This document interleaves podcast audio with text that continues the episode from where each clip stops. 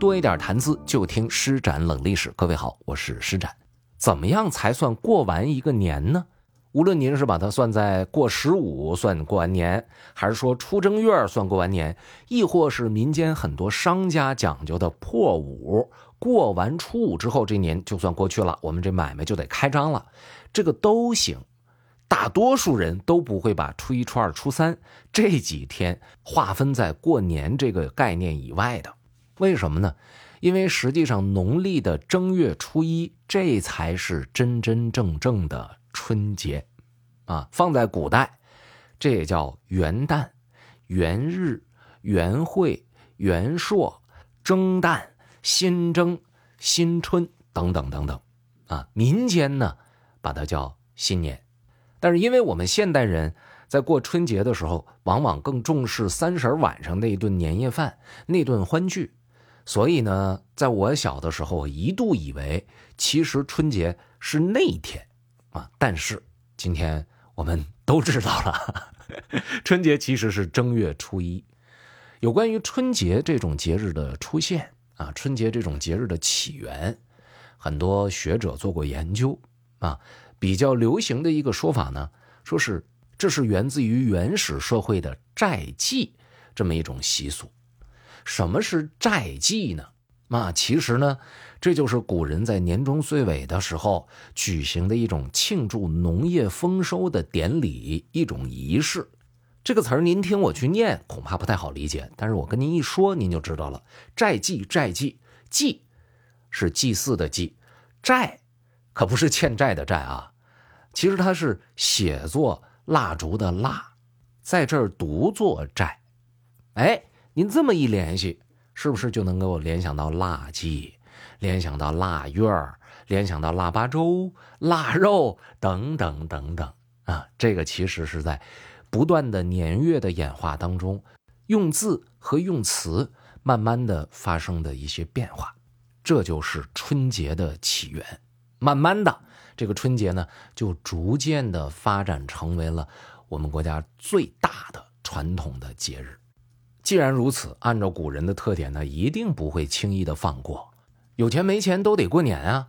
而且作为一年当中最重要的开年序幕，人们除了对于过去一年的总结之外，其实更在意的是来年好运气的祈求。所以，直到今天为止，你会发现，没有人愿意在三十晚上和大年初一早上跟人干仗，大家都觉得不吉利。在我们东北碰到点啥事儿，大家都得说：“哎呀，大过年的，算了算了。”如果这个事情真的发生了，大家都会觉得很惋惜。哎呦，你看看大过年的，哎，这就是在我们的文化基因当中啊留存的，在过年之时，人们希望迎来吉祥，希望迎来顺利的这么一种心情。而古时候关于初一种种希望和禁忌，又不仅仅是别出事儿。别打架这么简单。古时候啊，这个初一是开征的日子。什么叫开征呢？这个词儿不太好理解，但是它的一些别名能够更好的向我们说明这到底是一件什么事儿。有的地儿把开征叫开春儿啊，有的地儿把开征叫接神。哎，这么一说您就明白了吧？就是迎接新的春天的到来。迎接春之神，迎接幸运之神，迎接各种各样的神。当然啊，那些衰衰衰的、那倒霉的，离远点离远点扫把星，离远点什么时候干这事儿呢？历朝历代不一样啊，因为历朝呢，黄历规定的都不同。不过大致都是在初一天亮之前。嗯，具体怎么干，历朝历代也不一样。但是总的来说呢，都是为图一个吉利。你比方说，我看过一个资料啊，叫《易卦通验》，这里边就说汉朝时候人们在正月这一天是怎么干的呢？首先，大年初一这五更天的时候，汉朝人包括六朝的时候，他们就得把衣服穿得立立正正的，跑到院子里去放炮仗去。五更啊，各位朋友。按照我们传统的计时方式呢，这就是凌晨的三点到五点。哎，再加上三十晚上有守夜的这种习俗的出现，实际上我们这么算算，好像也最多也就睡一个小时左右，是吧？三点钟就起来了，这这这这这一天是很辛苦的。但是呢，放炮仗这事儿好玩，大人小孩都会被这种情绪所感染。这是呃驱邪、迎福、迎春，有这么一番意义在里边。不过呢，这还没结束。您知道在今天咱们应该什么时候贴门帘吗？啊，其实就是在大年初一天亮之前啊。第二天早上一起来，这门口这个门帘福字，这是要贴好的。为什么会有这样的习俗呢？就从刚才我说的这个汉朝人、六朝时候人五更天起来放炮仗开始，他们倒是不贴门帘因为这个春联它是从那桃符演化而来的。汉朝时候也许不流行这个，可是汉朝时候呢，他们会在房上放什么呢？放五色土，也要贴画鸡子。就这俩东西是什么呢？我不确切知道，没见过啊。毕竟是两千来年前以前的事儿，但是他们的意义我却了解啊。原话讲，这叫压不祥也，什么意思？就是驱邪嘛。哎，说到这儿咱就理解了，这不门神吗？对吧？驱邪迎吉祥都是这意思。然而这个呢，还都是在自己家院里搞的事儿。唐朝的时候，人们在大年初一就不满足于只停留在自己家的院落当中了，他们要往外走。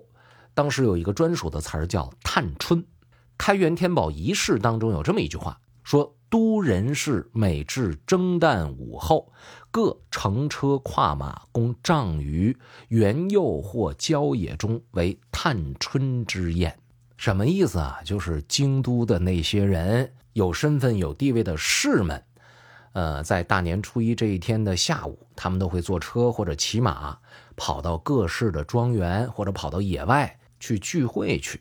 您看，这和我们今天的习俗是何其的相似啊！大年初一走出门去，去拜年，到别人家去吃饭，啊，去庆贺，去喝酒。等到宋朝或者是元朝以后，初一人们走出去的这种行动更加的频繁，而也因为呢大家都这么干，所以逐渐形成了不同地区的习俗。我是北方人，所以我对北方的习俗呢更加的熟悉。对于北方的很多朋友来讲，从大年三十一直到正月十五期间，嗯，咱哎，我都不这么说啊。对于北方人来讲，就是很多人朋友总结出这么一句话：说只要是过节，吃饺子肯定没错，不犯毛病。你说端午节吃什么？吃粽子，但是也不能一天三顿都吃粽子呀。就某一顿我们就吃饺子，肯定没问题。嗯，你说这元宵节。也不能一天三顿都吃元宵啊！哎，我们有一顿吃饺子，也不会有什么人从民俗的角度去提出异议。就是一个饺子化一年，对于北方朋友来讲，这事儿这是可以做到的。然而呢，饺子和饺子又不一样啊！除了包的馅儿不同，在初一这一天，呃，老北京吧，啊，很有代表性。包括到今天长春也很多朋友是这个习惯。他有一个特别的说法，就是。初一这一天，别的菜可以在别人家吃，不过饺子大多数都得在自己家吃，而且这个饺子得吃素馅的。为什么呢？按照老北京人的说法呢，说这初一这一天吃素，功用能持续一年。这话说完之后呢，可能在每个人心里边有不同的理解，什么功用？吃素这件事儿怎么来的？过去我们在节目当中和大家分享过，在这儿不赘述了。哎，但是你要提功用呢，我个人认为呢，无外乎心理上的和身体上的。先说说精神上的，要说这吃素有功德啊，吃素不杀生哦，这一天吃素，它能够让我一年都受这份功德的庇佑，对吧？这是从精神上的。说吃素，说我这个人身体很不好，我不能吃荤，啊，我特别胖，我吃肉不行。那么就平时忍不住，但是初一这一天呢，我吃一些素吧，能够让我这一年当中身体都健健康康。您千万不要以为古人没有少食或者素一点的饮食能够保障自己健康的这种理念。汉武帝就曾经在。自己年老的时候就说过这么一句话，他说：“这个呃，控制饮食是能够帮助自己身体保持健康啊，少生病的。”所以您看，这是两千多年前人们的这个养生观念。当然，吃素呢，可能除了身体的和心灵的这个需求之外呢，也许还有经济上的需求，就是古人也未必天天像今天是都能吃得起肉。这是关于呢初一时候不吃荤饺子，吃这个素馅饺子的一个习俗。除了这个之外，老北京还有什么讲究？说这个初一啊，啊不能够往外泼水，啊家里边不扫地。为什么？说是水和土出了家里的门相当于财气出门。这种习俗我不知道大家听没听说过，但是我小的时候就感受过，因为在我们家呢，爸爸妈妈双职工，他们都比较忙。我从小学时候开始呢，就会承担一些家务。那每到过年过节，正是我放假的时候啊，天天没事在家待着，天天看电视，爸妈看着肯定不乐意啊，对吧？你说写作业，他俩不在家，没办法去衡量。另外，作业这事儿呢，这是由老师在开学时候来检验的，说让你看书，问你看没看，说看了，骗他他也不知道怎么办呢？哎，爸妈就要求我在过年之前要打扫卫生。我记得当时啊，过年之前我要干整整一周的活从早干到晚，睁开眼睛就开始干活，干到爸妈下班回来。所以我那时候我是很对过年有想法的，深恶痛绝，但又不敢反抗。我爸妈就说呢：“谁过年不打扫打扫家里啊？哎，爸妈上班没时间，就你干呗？你难道不是家庭当中的一员吗？”啊，对吧？而且我妈呢也真不忽悠我。三十那天他们通常会休息，然后那天的晚饭之前，家里边也会进行一番大扫除，就是他会把我所有做不了的工作呢堆到那一天，统一的来处理。那你说这过年你把这些活往外匀一匀不行吗？你初一再干不行吗？绝对不行。我们家的讲究就是初一不能干活。而且不能倒垃圾，这事儿坦白讲，在我读到这段历史之前，我都不理解他为什么。但是读了这段历史，真的应了我们过去讲的那些老话，说读历史往往有时候呢，会让你知道自己的生命、你的生活为什么是今天这个样子。所以你看，古人啊，北方老北京，那个时候就不在大年初一往外泼水、不扫地。当然，这个习俗放在今天呢。也已经做不到了，因为有下水道嘛，是吧？你这个水从那 这这这排污系统这就出去了，哎，呃，老百姓还有这么一个讲究，说大年初一这一天不能用剪刀，而且为了避免谁用了这个剪刀破了这个忌讳，他们常常呢是年三十这一天就把这剪刀就收起来了，藏起来了。这是老北京。说江南一带的习俗呢，是大年初一这一天啊，开门要放三声炮仗，这个有讲究，这叫开门炮仗。目的呢是把那些瘟疫呀、疾病啊给它崩跑了，然后还要到庙里去烧香。打庙里烧完之后，这还不算完，得回到自家的祠堂，在自家的祖先面前去供香啊。这个有讲究，叫回头香。南宋的时候，这个经济比较好，所以国都临安啊、杭州这个地方呢。它也非常的热闹。元旦这一天，除了自家祭祀以外，还要到邻居家里去走动走动啊，送一点交薄酒啊，说点吉利话啊。远亲不如近邻嘛，在那样的一个时代，在城市建设、城市的公共服务远远不能够满足一个家庭的完整需要的年代，人们是离不开邻里之间的互助的。为什么今天人们说？这邻里之间这情分淡了，因为城市发展的越来越完备了，你已经不需要所有的事情都找邻居来帮忙了，啊，这是实际应用决定的。你要是啥事还必须得有人帮你，你肯定把邻里关系处得特别好。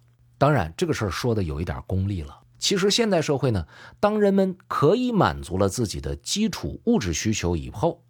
有的时候我们会追求精神上的满足，精神上的需要，而邻居之间的和睦与和谐，甚至很好的交往，又何尝不是一个精神需求得到了满足的表现呢？好，今天的节目就先和大家聊到这儿。节目最后向您推荐咱们的会员版的节目内容啊！如果您喜欢我的节目，欢迎您多多关注《施展冷历史》的会员版。喜马拉雅点我的头像，您就能看到我所有的专辑了。